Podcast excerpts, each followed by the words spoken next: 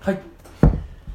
じゃあ今日も、はい。今回も引き続き山本博文さはい。んです。はい。海の向こうコーすヒーから。はい、はい。来ていただいてま来ていす、ただいて、そっかそっか、だからずっとフリーのヒロさんを山本さんは知ってたんですね。そうですそうです。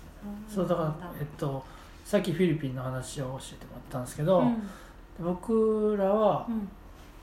えっと最初に台湾に行ったんですかそうですそうです。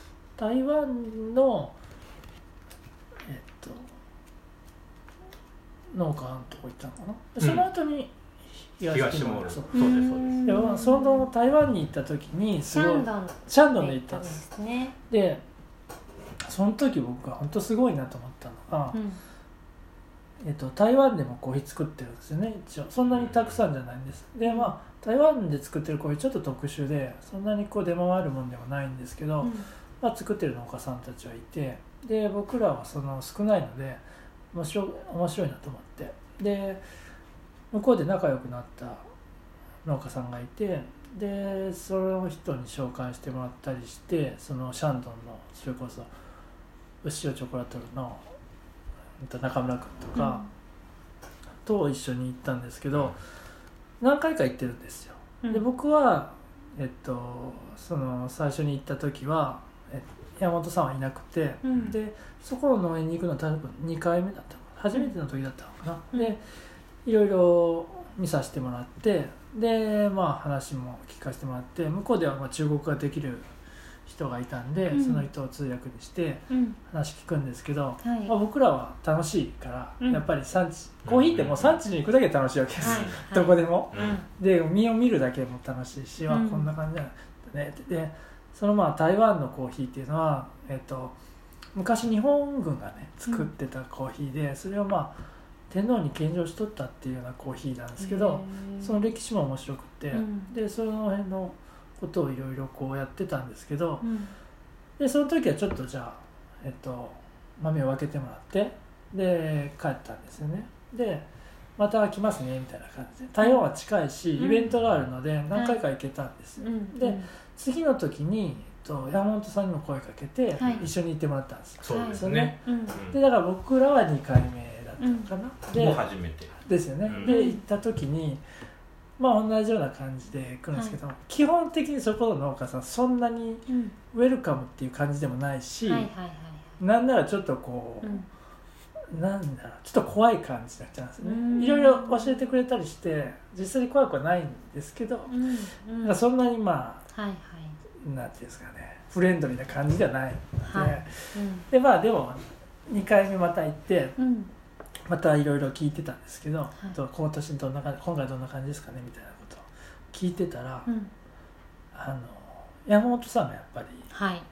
専門家なので、はいその点にぐんぐん行くわけですはい。じゃあこれちょっとこれ測ってみましょうみたいなおここ行ってこれ取ってこの機械でこれ測れるんで糖度は糖度を測ったのかな、うんえー。糖度測ってみましょうみたいはなでこうやって、まあ、こんな感じですねとか、い。はい。まあ、その様子を、はいまあ、農家の人は見とって、はい。この人できるんやみたいな 感じになるわけです、はいはい。そしたらもう向こうからはい。「これどうしたらいいんですか?」みたいなはい。「こここんな感じなんだけどこれはどうすればいいかな?」みたいなことになるわけですよ、はい。でもちろん僕らの時はそんななかったし、はいはいはい。でもぐっとそこで近づいてでちょっねとこっちも見てみたいなはい。僕らが今まで行ったことないようなところにあー実はあった。そうそうそうそう、うんすぐもう山本さん連れて行かれてでこっちもこうなったんだけどなのかね、みたいな感じではい。すごいなと思っあー すごいそれはもうて、ね、二回目だねし。そう全然違うだからなんかやっぱりそのねコーヒー屋がちょっとコーヒー興味ある人が、うんまあ、逆に考えたらですよ農家に来て、まあ、それはもちろん見せるけど、うん。そういうのとうんやっぱりコーヒーに詳しくて、うんうん。本当にこう栽培のことが分かってる人が来た時に、うん。その人たちの反応っていうのは、うん。やっぱり全然違うよなと。そうですね。でやっぱりそういう知識があるとその農家さんにもそのプラスになることができるし、僕らはねそんなちっちゃいコーヒー屋だから、うん。たくさん買うこともできないけどやっぱりその知識を持っている人っていうのはここをこうしたらもっと上手くなるとかそういうのを言えるっていうだけでうん。すごいなって思ったんです。そうですね。うん。だって視察させてもらう側とうん。農家さんのそれぞれの目的うがん。それぞれにあって、両方にメリットがある方うがんいい関係が続そうなんですきますよ。ねそうなんですくよ、ねいやだからこれはもう山本さんについていこうって思いました。これから行く時はもそう。う一緒に行ってもらそうって行こうと思って。いや本当ですね。ねだからその時にそのそのパワーを感じたんですよね。うん。こういう人うん。こういう仕事があるんだなと思って。だから農家さんも知りたがってるってことなんですよね、うん。いやそうだと思います。そう。でも台湾はなんかもう、うんその栽培に関しては、うん。そのな台中って言われる真ん中ら辺の方が進んでいて、でやっぱそこの人たちがどんどん進めていってるんですけどその台南って場所に行ったんですよね、僕はね。僕らは。うんうんうん。そっちの方はまだなんかそういった情報があんまり流れてこないうん感じでいや多分農家さんも植えてたんやと思うんですね、うん。どうしたらええか分からへんみたいになっていて、で確かにコーヒーのなんか木もちょっと疲れてるなみたいなの多かったですよね、うんそうそうそう。だからそうそうそう。だからそういった部分でうん。なんかこうしたらいかがでしょうみたいな話をちょっとだけうん。させてもらったみたいな感じですけど、すごいそれってそれまあどの農作物でも言えるけれどみんなもそれぞれおのおの試行錯誤しながらいいものっていう感じなんですかね,、うん。ね。勉強会があるどこでもできるわけじゃない。いやなんか勉強会制って言ったらできますけど、うん。なんかそうなんか場所場所によって環境によってやっぱ変わるので、うんで基本的に僕はなんかなんやろうな外からなんか新しいものを導入するっていうよりもその周りのものを使って何かしましょうん。うが基本なので、うん。なんか即興でやるというか、うん。だからあほんじゃあこの堆肥を作る有機で堆肥を作る時あ何がありますかみたいなのを聞いてははははでじゃあこれとこれがあるからあバナナ持ってんねよなバナナ使ってできるわとか水いるとか多分水使ってもできるよとか、うん。でなんか水のその湧き水はどこから来ますかみたいな。ああっちの山から。うん。じゃあその山を守りましょうみたいな話あーすごい。そこからやすごいですね。っていくみたいな。環境に応じて、やるっていうのが大体ですねうねそれもフィリピン時代に培ったんですか？そうフィリピンの時にそういうふうなやり方というか農家さんに合わせてやっていかないといけないし僕のペースでやってもしょうがないので。で環境環境で全然違うわっていうところも分かったしなんかそこから学ばせてもらってうーん。でまあ何回も何回もいろんなところでやるにつれて自分もちょっとずつそのができるようになってきたみたいな感じですね。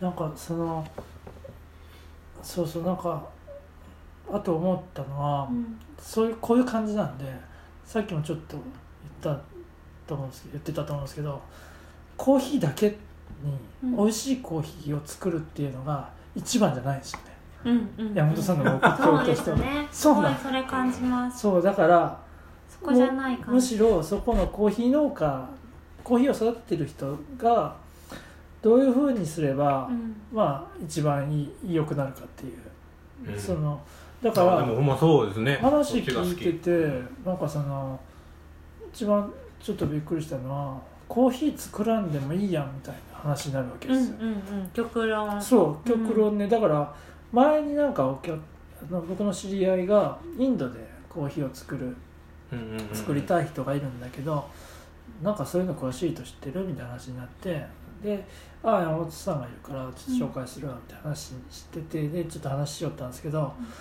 それでもコーヒー作る必要あるかそこに一番フィットするのはコーヒーというよりはうん。もっと、スパイスとかそうねそうそう、別のものを作った方が、まあ、なぜコーヒーを作りたいかっていうところだったり、なぜコーヒーを作るのかっていうところをこう深めていくあたりが、うん。やっぱりそれってコーヒー屋ではあのまず分かんないこう発想ですよね、うん。だって僕らコーヒーを売るし、うん。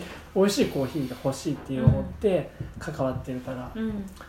コーヒー作らんの？って。美味しくなくてもいいの？っていう。でもそれはすごいね、うん。でもちょっと共感できるところもやっぱりあるじゃないですか、やっぱりそのじゃあ逆にすごく一番美味しいコーヒー何やろ？美味しいコーヒーって何やろ？とその今点数が高いっていう高く売れるようなコーヒーを作り続けることがまあいいかってなるとそれを売ることがいいかってなるとやっぱり僕らもそれはどうなのかなって思うところもあるし、うそういうこう考え方みたいなのが最初に話した時にやっぱこうあったんですよね、うん。こうこの人面白いなと思って、だからこう短期だけどずっと一緒に行けるっていう、ね、いやもう本当産地はね産地はもう本当にご機嫌だ。僕は輝くから。輝くかなのでこういうコーヒーの話とかね。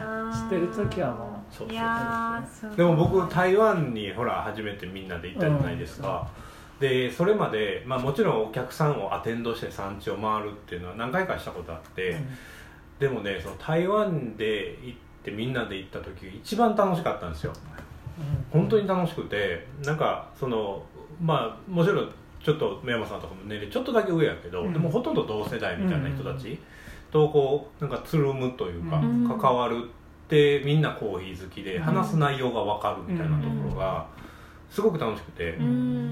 なんかわすげえ楽しいって思いながら過ごしてたんですよ、でなんかそのコーヒー農園だけじゃなくてカカオも見れてでカカオ農園であこんなんなんやとか、うんでその後僕の知り合いの人に会いに行ったり、うん。で大学も行ったそうんでしたっけ？そうそう大学のねそうそうそうそ人うに連れてってくれて教授みたいな人ですね、うん。話させてもでなんかそういうふうにこういろんな人と関わりながらなんか動いている僕ら。すげえ面白いことやってるやんみたいなのが、なんかこう実感できたというか、うっんていうのでいやこれはちょっとまたなんか行きたいなっていうふうなところはすごく思いましたね、うんだからなんかもうその今3人4人のうん。この皆さんの出会いみたいなのめっちゃ僕にとってはありがいたい。ですやもう嬉しい。あーいそれ多分みんな思ってるよねあのシャンドンのメンバーは。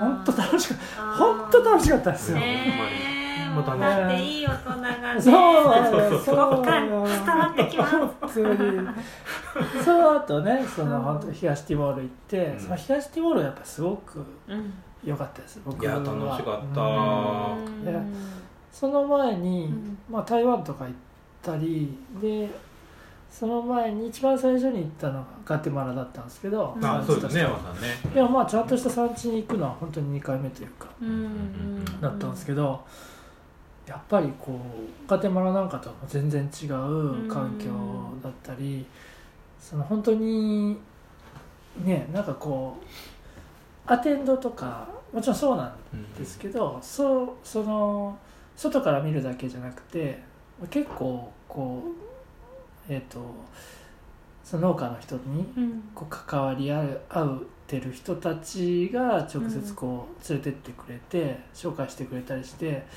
なんかいろんな話聞ける経験とかがすごく良かったですね。うんうんそう東モールはもうなんか本当に僕もずっと関わってた産地やから、で一緒に動いてる団体もずっと関わってきてるしうん。で、まあ、そこの現地のねうんあのエビちゃんっていう方がいてであそうそう。そうでその方も本当によくしてくれたりとか。日本人？日本人です。この前広島のうん。あのヒロキロではい。ホテルであのはいはい。東ティモールの、えっうんおと話会。そうそうそううん。報告会が、あれとピースウィンズジャパン、はい。広島に今拠点が。そうですね、うん。でそましたね。その時に会った時に来てくれてたんですよ、あそうですか。一緒に話した人なんですけど帰ってきてたんですねあそうです。タイミングよく帰ってきてて。の男性？男性あの若いはいはいはい。はいそうあの人とかもね。でなんかやっぱりこう、まあ、現地語も喋れるから、うん。こどんどん農家さんに入っていけるし、ずっと長年やってるからで僕も長いことおるからもうなんか行き当たりばったりで決めれるんですようん。うね、ん。どうしたいですか明日みたいな感じですよね、うん。あそうそうそう。いいですね。どこ行きますかみたいな。あ そう。ーゆるくて。ゆるい。うんでちょっとまあ遠いところみたいなんで、うん。むっちゃ山奥まで行ったんですよ、ね一番遠いというっていう。そう。で今使っていただいている東モールがそのそうですね。山奥のレウバサ村っていう。そうあそうなんです。その時行った時ですね。それもすごいいい経験だったんうん途中でねなんか車がパンクしたりするわけですよ。そう。うんハプニングがね。でちょっと休憩がてらゆっくりして近くの農家さんとこ行ってそこにもまあコーヒーがあるので、うん。でそのコーヒーの品質の話したりとか、でその時に山さんがね、うん。あの羊羹羊をあげた。お土産で持ってったら、はいはいはい。あの捨てられるって。口から吐き出して捨てるっていう事件があったんですけど。ああいったこうなんかなんかちょっとなんか濡れてる感じのはい。しっとりした系の甘いもんっていうの食べたことない人たちやかびっくりしちゃらったんですね。びっくりしたんです。びっくりしちゃった。そう。僕もびっくりしましたけど。東ティモールの豆で作った羊羹。違うその時は東ティモールの豆じゃなかったからもう次は絶対東ティモールの豆であそれでね。そうみたいなはいはいはい。そうそうねそれを食べさせようと思ってまだそうそういけてないわ。ああなるほど。そうかそうかそう。か。なんかそのまあ言うたらその牛尾チョコラトルのうん。なんか中村さんであったり、はい。で音祭の東さんであったりビヨンドコーヒーの木村さんであったりっていう、はい。その人まあ言うたらそれぞれは個性があるんですよね、はい。うん。でその人たちがなんかいきなり歌ったりするわけですよ。そう。中村さんとあのー東さん。がちょっとアーティストなので歌を歌うすぐ。歌っちゃう。歌え歌えちゃうから。歌えちゃうんですよ即興で。気持ちを歌で表す。でこうなんか歌ってるとその東モール人がわーって集まってくるんですよ。なんかあいつら歌ってるぞみたいな ね盛り上がる。それ楽しいですよ。あれ楽しいよそれ。旅はね。しかも産地でねはい。コーヒーにそ携わりながらいすやだからなんかそういうのがなんかできてしまうとかややれてしまうから、うん。だからなんかその次の旅とか、うん。ちょっと物足りなかったり言ったらちょっと商社のアテンドやったりする、そうなん。ですよねそっか。それを知っちゃうとね。そうなんですよもうシャンドンを欲しちゃうんですね。欲しちゃう。でやっぱりそのぱりそのシャンドンじゃなくて商社さんとかにアテンドしてもらったりするとやっぱりねそのまあそみんながみんなそうではないんですが商社の方ってやっぱりこうコーヒーだけではないので扱うものがコーヒーがすごい大好きとかうん。そういう感じでもまたないんですよ。だから本当にコーヒーが好きでこう一緒に、えー、と産地に行って楽しめるっていう人ってそんなにやっぱいないだと思うんです僕は。うん貴重な貴重なんですよ。貴重な人なんですこの人そう。であなんかね本当にその、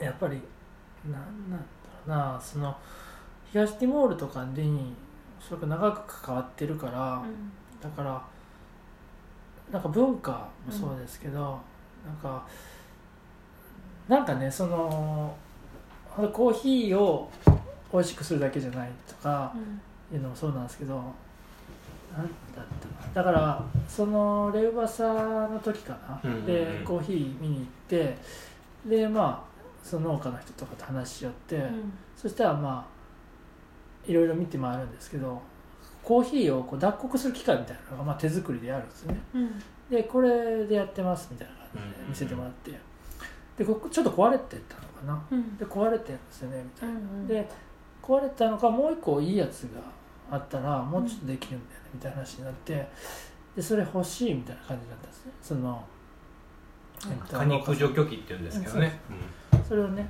なんかいいのがあったらいいなみたいな感じになってで僕らシャンドンは「うーそんなとこないんじゃない?」っつって「それぐらいくらいだったらいけるんじゃないね」とかいううんうん。話をしとったんですけど、まあ、一緒に行った人がうん「いやそうじゃないですよ」と。うん。ここもちろん買うのは簡単なんですけどここはうん。すすぐに買っちゃやっぱりダメなんですって。うん。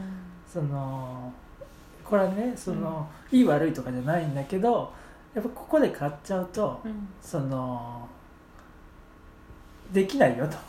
美味しいの。はここで買って与えてしまうといい関係ってなかなか作れないよと。でもそれをやる前にやっぱりもうちょっと、だったらこういうふうな感じでこういうふうになったら買ってもいいとかそういうただ単に欲しいって言われるものをうん。与えるだけだとううんまくいかないんだよねっていう、もうなんか気持ちのこもった 説明が返ってきてそういうことなんですね。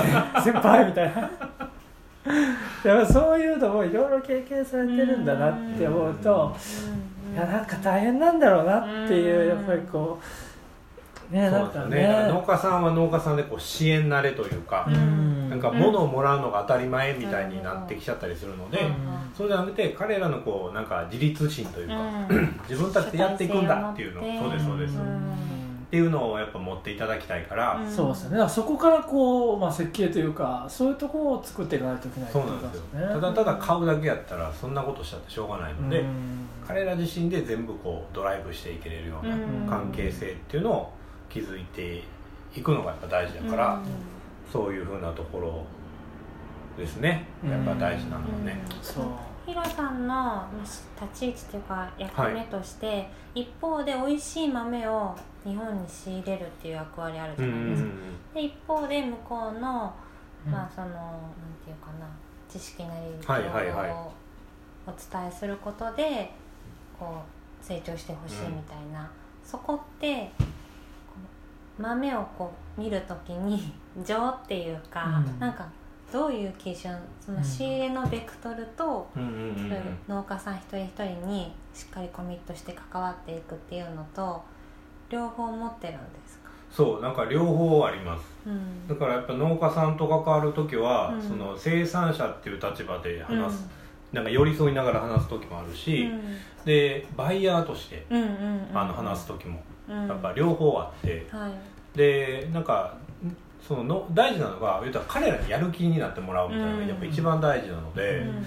なんかこんな品質だって買えねえよみたいなことを言うてもダメやし、うん。だからといってあもう何でもいいから作りなさいっていうのもダメだし、うん。うん。うんこれって本当バランス感覚みたいなところやと思います、人間関係だし、そうですね、うん。だからなんか分かりやすく伝えたりとか、でまあ言ったら価格じゃないじゃないかと、うん。やっぱり一番大事なのが君たちコミュニティを守ることなんだから、うん。まずは山を守りましょう。でうん。その中でコーヒーを育てれば収穫できるんだからその収穫されたものを、あのこのまあい僕がこうコンサルというかその専門家で入ってたのはそのピースウィンズジャパンの現地 NGO のところに入ってそこで一緒に農家さんと動いてたんですけど、うんでまあ言うたらそのピースウィンズジャパンが買ってくれるわけだから、そこが目指すような品質っていうのを彼らの言う通りにやっていこうよと。うん。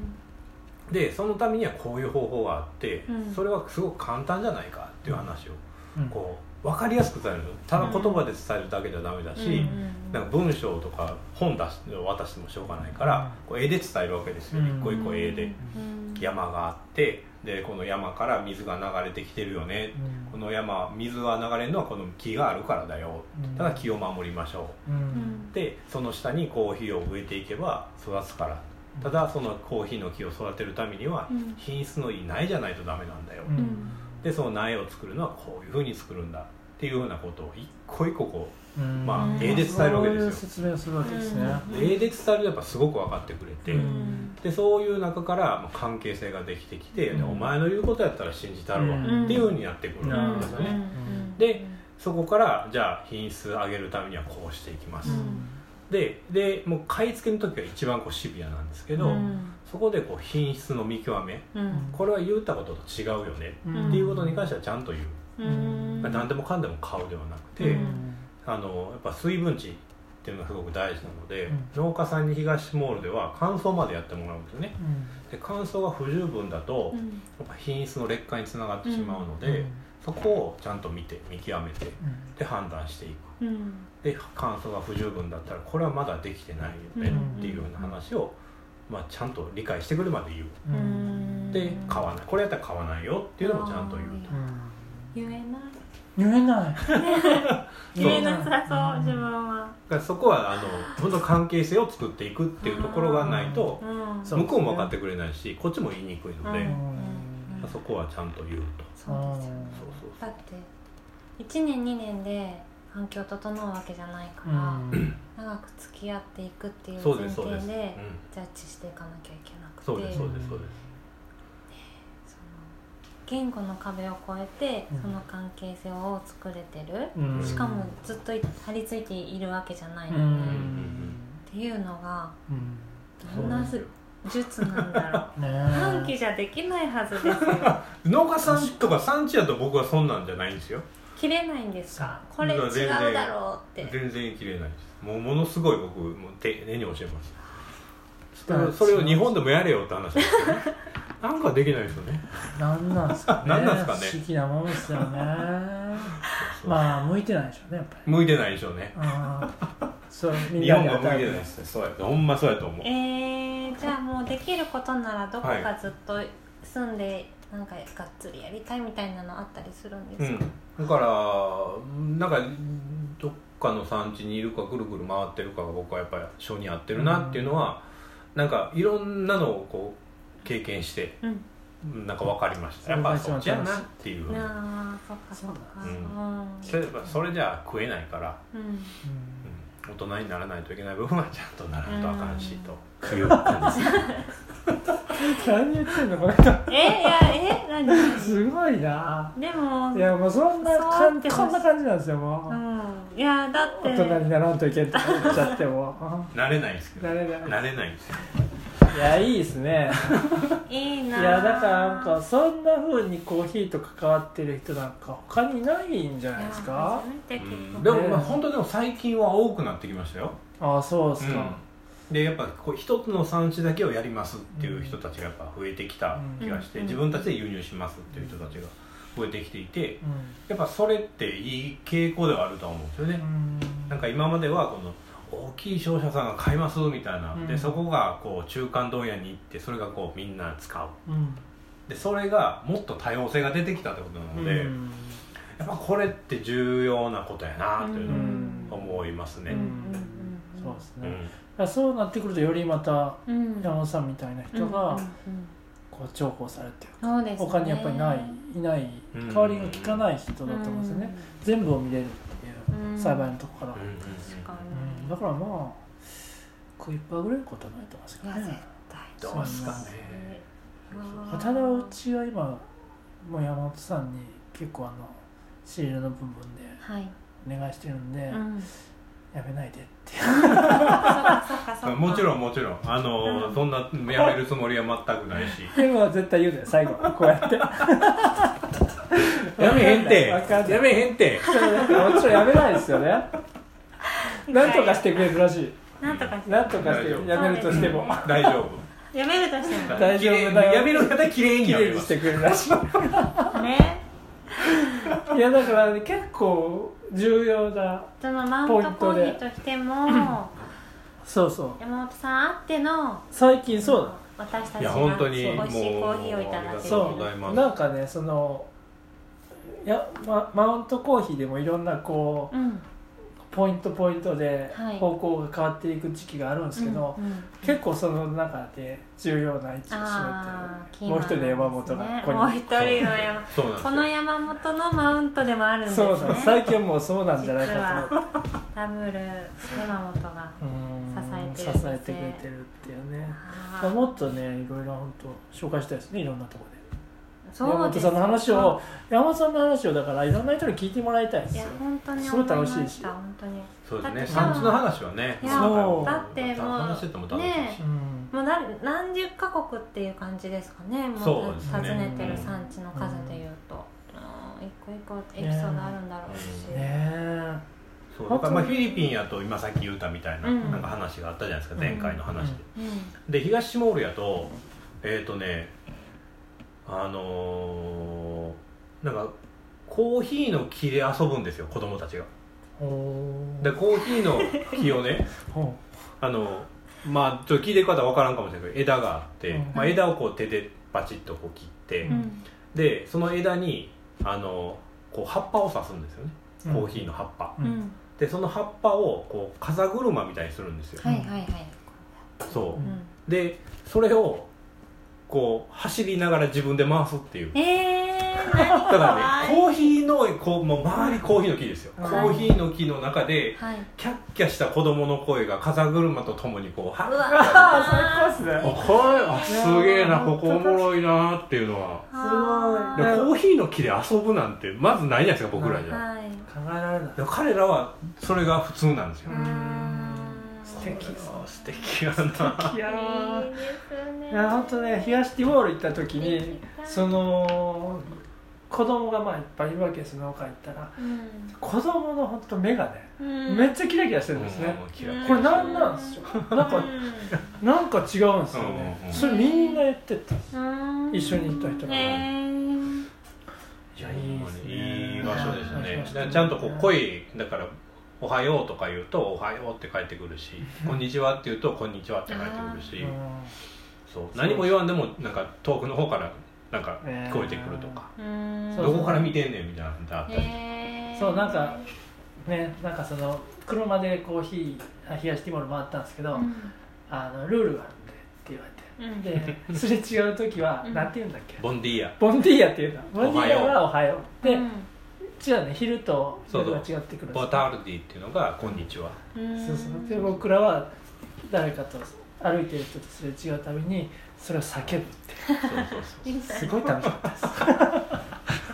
すごい楽しかったそうですそう。いやそのメンバーでねまた行ける日が。そうですね。だからまあなんか次は僕はどこなんかな？ミャンマーなんかな？とか思ったりはしてるんですけど、いやもうミャンマーもねもうもうぜひ訪れたいところがいっぱいあるんですよ、でミャンマーはミャンマーでねまた違うコーヒー文化というかへーやっぱお茶文化なんであそこ。